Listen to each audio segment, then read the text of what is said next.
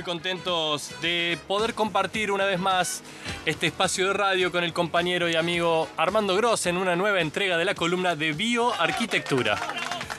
Buenas tardes Armando, ¿cómo estás? Muy buenas tardes, querido Gero, muy buenas tardes para todo el equipo. Eh, bueno, muchísimas gracias por, por la oportunidad. Y bueno, y en esta, en esta columna de bioarquitectura de, de, hoy, eh, nuestra intención es compartir y dar voz eh, a un nuevo segmento que hemos dado por llamar eh, los que mueven las manos. A ver. la idea, Muy bien, ¿eh? La idea, sí, sí, mira, la idea es poder transmitir en, en, primera persona a entrevistar a gente que eh, ya está hace un buen tiempo haciendo un camino en, la bioconstrucción. Eh, algunos vienen del palo de la, de la construcción tradicional, convencional, eh, y fueron haciendo una transición y, fueron reemplazando progresivamente y hoy ya son profesionales en eso. Qué importante, qué importante esto que estás mencionando, Armando. La verdad que muy buena, muy buena, muy buen trabajo de invitar a, bioconstructores y constructoras que estén en el oficio y que puedan compartir este espacio de la columna. La verdad que muchas gracias por, por esa gestión, compañero.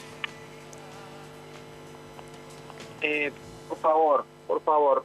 Eh, no sé, ahí, ¿cómo se escucha, por ejemplo? Estamos escuchando bárbaro. Axel, ¿cómo está? Todo ATR, me, dedos arriba, pulgar arriba del Axel Blengini, así que eh, vos nos estás escuchando bien. Comentanos ¿Quién es, quién es el primer invitado? Así ya lo, presentamos.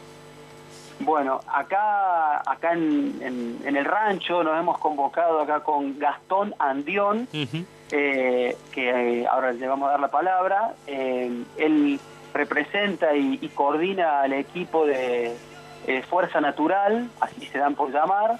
Y, y, bueno, le voy a dar la palabra a Gastón y le paso con la primera pregunta, es cómo él llega eh, cómo llega a la bioconstrucción.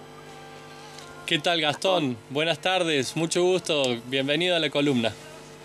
¿Qué tal? Buenas tardes, ¿cómo te va? Muy bien. Bien, acá estoy con Armando, en tu casa. Che, bueno, muchas gracias por sumarte a la columna. Yo, yo le estoy pisando un poco la primera pregunta a Armando, eh, pero la puede repetir tranquilamente. Y, bueno, un gusto que, que, este, que tu espacio con Fuerza Natural esté aquí, bueno, contándonos un poco esto de cómo fueron los inicios, ¿no? Eh, bueno, buenísimo. Mira, yo eh, soy maestro mayor de obra, eh, me dediqué a la construcción varios años y vine a vivir acá a Córdoba y empecé a tener contacto ahí con, con la bioconstrucción. Acá hay mucha gente que se dedica a esto y me acuerdo cuando veía yo, la verdad que decía que, vamos, nunca y me iba a hacer una casa de barro en mi vida. porque hay como muchos prejuicios, ¿viste? Con el barro. Eh, bueno, empecé ahí como a conocer y a visitar obras y a entender cómo es. Y ahora solo me dedico hace ya cinco años a, hacer este tipo de construcción. Y la verdad que es algo, a mí me encanta, es algo que uno va aprendiendo día a día y nunca se termina como de aprender, es algo como que, no sé, el material, el estar con contacto con la naturaleza, es algo distinto, ¿no? Al otro material que es algo muerto, ¿no? es, eso creo que es lo más importante. Ahí, ahí nombraste algo muy importante, ¿no? En torno a, a cómo trabaja digamos, tus manos en torno a esto de, bueno, las personas que mueven las manos en obra y en la bioconstrucción están en relación y en contacto con materiales que quizás, eh, digamos, no son tan nocivos como, como los materiales eh, industriales y producidos. Eh, ¿Es así, digamos? ¿Tu relación con, los biomateriales tiene otra, otra, otra química con, con, las manos, con la piel, con el cuerpo? Sí, aparte es, yo siempre le digo a los chicos que trabajan conmigo que nosotros hacemos casas que son únicas, irrepetibles, porque esa madera es única, ese barro, esa arena, el moldeado es, los moldeados que cuando nosotros trabajamos es mi tamaño de mi mano. Ese es el moldeado que le doy a la pared.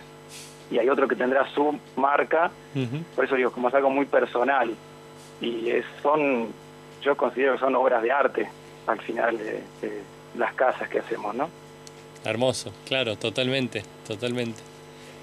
Cabe destacar, querido Jero, y acá en compañía con, Gastón, de que hace un ratito hablábamos este, fuera del aire, de que para, para en el caso de Gastón, él ya tenía un know-how, ya sabía manejar reglas, cucharas, eh, bueno, todas las herramientas que, que, rodean al mundillo de, la construcción convencional.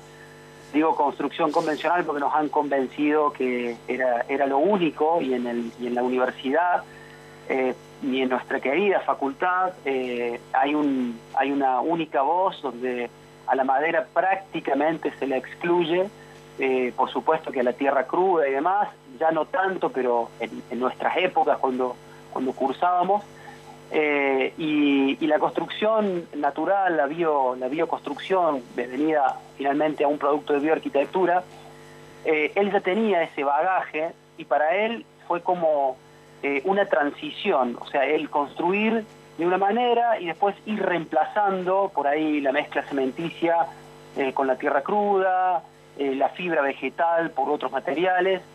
Eh, y eso también, digamos, me parecía interesante que, Gastón pudiera contar de que es una manera también de multiplicar, o sea, vos en una cuadrilla de construcción convencional, de pronto tenés alguien que maneja las técnicas de bioarquitectura y de bioconstrucción, y inmediatamente se puede eh, generar como un efecto cascada o dominó, en la cual si las personas tienen vocación y deseo por supuesto, de aprender y de, y de explorar, eh, eso se, se genera de manera muy sencilla, ¿no es cierto, Gastón? Sí, es cuestión, me parece a mí, de, de, entender el material con el que trabajamos.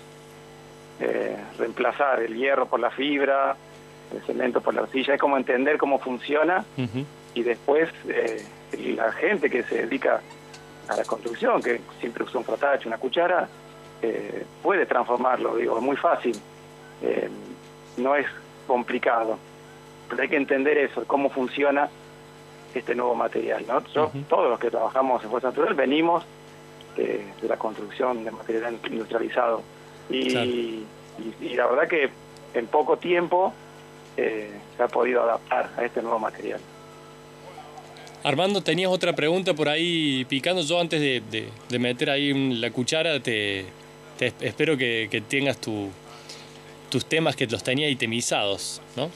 Sí, sí, sí. No, bueno, la, idea también era eh, compartir la experiencia eh, con Gastón. Eh, hemos tenido la, oportunidad ambos de cruzarnos en Minga. primero, bueno, nos conocimos en Minga, después hemos compartido algunos talleres.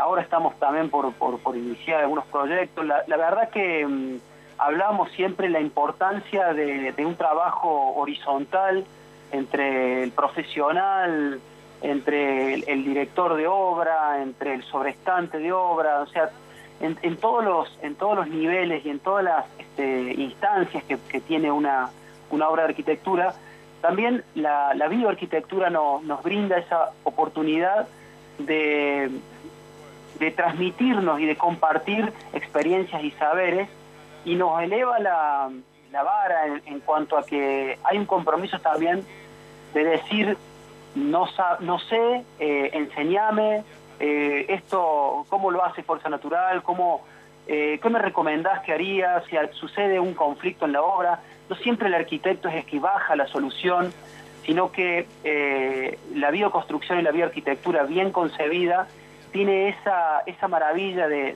de, interpelar no solamente a la academia, sino también a lo que a lo que venimos o lo que nos enseñan de que tenemos que siempre tener una respuesta. Entonces, este compromiso de, de ser autogestivos, de ser autodidactas, de compartir experiencias y de no parar de aprender y de capacitarnos, eh, Y aparte yo creo que esta forma de construir viene de la autoconstrucción. Entonces, quizás la, autoconstrucción obviamente le falta muchas cosas, ¿no? Porque todo era autoconstrucción. Todo, pero digo que por eso es importante que se trabaje junto con el profesional y con la persona que viene de la autoconstrucción o que viene del oficio. Eh, eso creo que es lo más importante. Yo he tenido la experiencia de trabajar con arquitectos y a mí me enriquece. Claro. Es importante que la otra persona también esté abierta a entender que hay otras maneras también de hacerlo y otras soluciones, ¿no? Eso sería como importante. Gastón, el, no sé si, si Fuerza Natural el, tiene algún espacio en redes sociales o algún contacto, si querés comentarnos para, para que la audiencia pueda, pueda ver sus trabajos.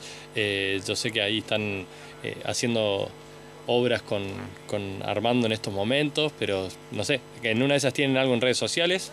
Eh... Sí, ahí hay un Instagram que es Fuerza Natural-23. Bien, ok. Ahí están las últimas obras y trabajos que hemos estado haciendo. Y, y te quiero consultar cuando en esta, en esta transición, digamos, de, de, tra, de, de traducir de la, de la construcción convencional a la, a la, bioconstrucción, ¿cómo te has llevado con el tema instalaciones? Que por ahí es un tema que lo hemos tratado en la columna y, y hablar con el constructor de, bueno, a la hora de pasar los, los corrugados para la luz o los, las cañerías de agua, eh, ¿cómo te has encontrado en el desafío con la bioarquitectura? En la, bio, en la bioarquitectura hay como bastantes desafíos antes de iniciar una obra. Todo lo que son encuentros entre el barro y la madera, uh -huh. las colocaciones de las aberturas, eh, y las instalaciones también. Con la cuestión de electricidad no he tenido muchos problemas, porque bueno, cuando hay quincha ponemos los cuadrados por dentro, uh -huh. cuando es eh, barro, ladrillo crudo o cocido, eh, ponemos nada, como una, una obra normal, picamos y ponemos los caños. Claro, claro, sí, sí.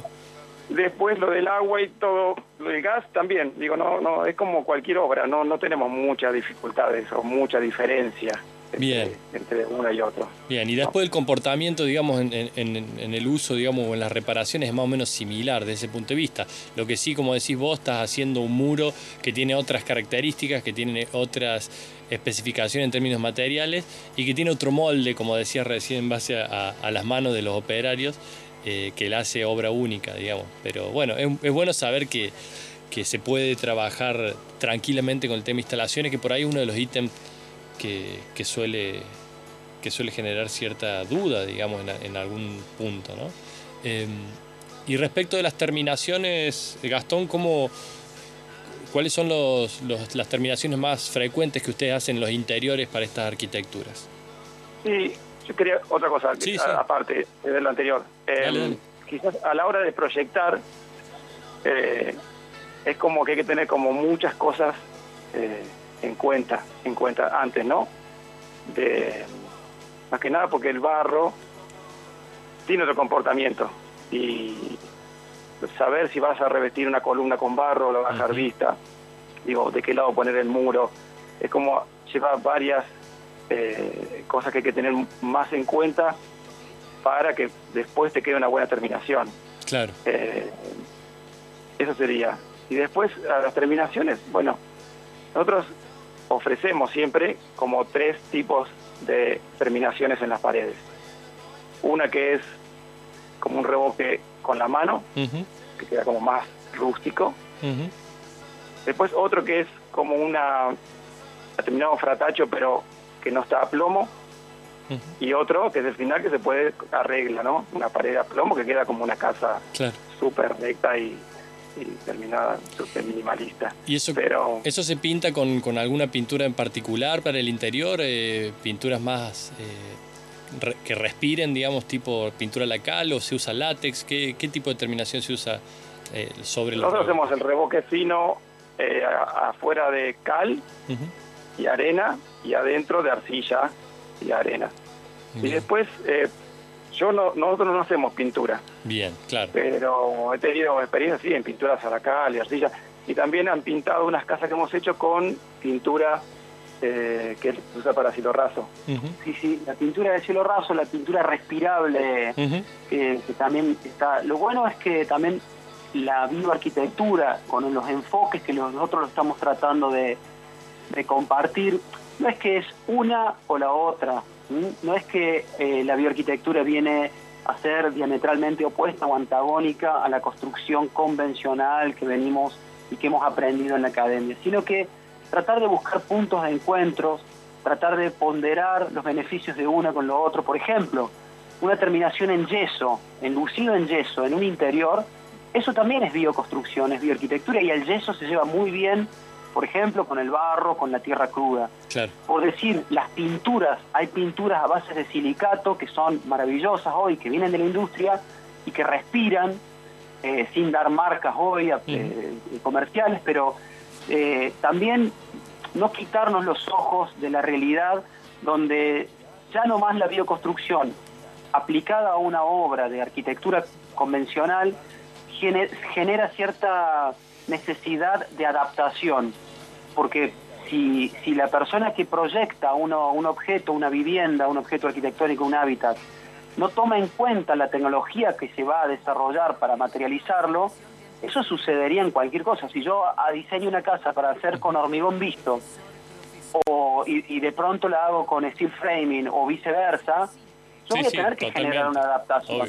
Entonces, la, bio, la bioconstrucción, eh, quien no tenga mucha experiencia, hay muchos profesionales que por ahí de manera iniciática y con mucho entusiasmo se arrojan a la bioarquitectura, eh, es muy interesante escuchar, eh, compartir, bueno, en este caso ya por cuestiones pandémicas no compartimos mate, pero compartir un rato, compartir un diálogo y un, encuentro en donde ese, los que mueven las manos nos pueden transmitir eh, su experiencia y nos hacen mejores proyectistas. ¿eh? Nos hacen mejores proyectistas porque vamos a poder eh, tener un nuevo camino proyectual lo vamos a poder aplicar en una obra definitiva. Acá le doy el cierre a mi compañero. Sí, por supuesto, por supuesto. Ahí estamos aquí en la columna de bioarquitectura eh, del arquitecto Armando Gross, que tiene como invitado hoy al maestro mayor de obra y constructor Gastón Andión de Fuerza Natural, que nos está compartiendo algunos yaites, algunos eh, secretos de su, de su forma de, de pensar y de pensar la arquitectura y la construcción. Eh, bueno, Gastón, nuevamente muchas gracias por, por esta nota, ¿no? No, gracias a vos. Y querías decir una cosa más. Dale, sí. en la bioconstrucción, la diferencia creo grande, es que no es algo exacto. No es que, como el ERCAL, uno de ERCAL, cuatro de arena. Esto es como muy personal. La, arcilla de cada obra es distinta, la arena es distinta, las fibras distintas, el ánimo de uno también influye. Es, es distinto a lo, a lo convencional. Eso quería decir. Y por último, para cerrar también, querido Ojero, y agradecido también, eh, el espíritu de, esta, de estas columnas y de, esta, de estos segmentos dentro de la columna eh, es transmitir de que es muy posible de que siempre se habla de la bioarquitectura o de la sustentabilidad y se lo pone como un nuevo paradigma. Y yo le quiero bajar un poco eh, ese, mote que se le pone como algo a veces inalcanzable, porque cuando se, torna, se torna algo inalcanzable o difícil de llegar eh, o difícil de acceder, eh, uno dice, bueno, en este caso, por falta de tiempo, vamos a repetir lo que ya sabemos y está verificado. Y en realidad es posible que cualquier profesional, cualquier arquitecto, ingeniero, constructor, se vuelquen a una manera más amigable, tanto con la salud de los que habitan como para el planeta, eh, y simplemente hay que eh, animarse y, tomar un compromiso, eh, y hasta diría yo un desafío de diseño. muchísimas gracias. Gastón y Armando, muchas gracias a ustedes por esta, por esta nota, por esta columna de bioarquitectura. Me encantó escuchar tus palabras, Gastón. Un gustazo este encuentro. Gracias, igualmente. Gracias, Armando. Hasta la próxima. Un abrazo para todos ahí. Así pasa la columna de bioarquitectura, sumando voces, sumando voces de los actores y actoras de la bioconstrucción aquí en 102.3, más que música.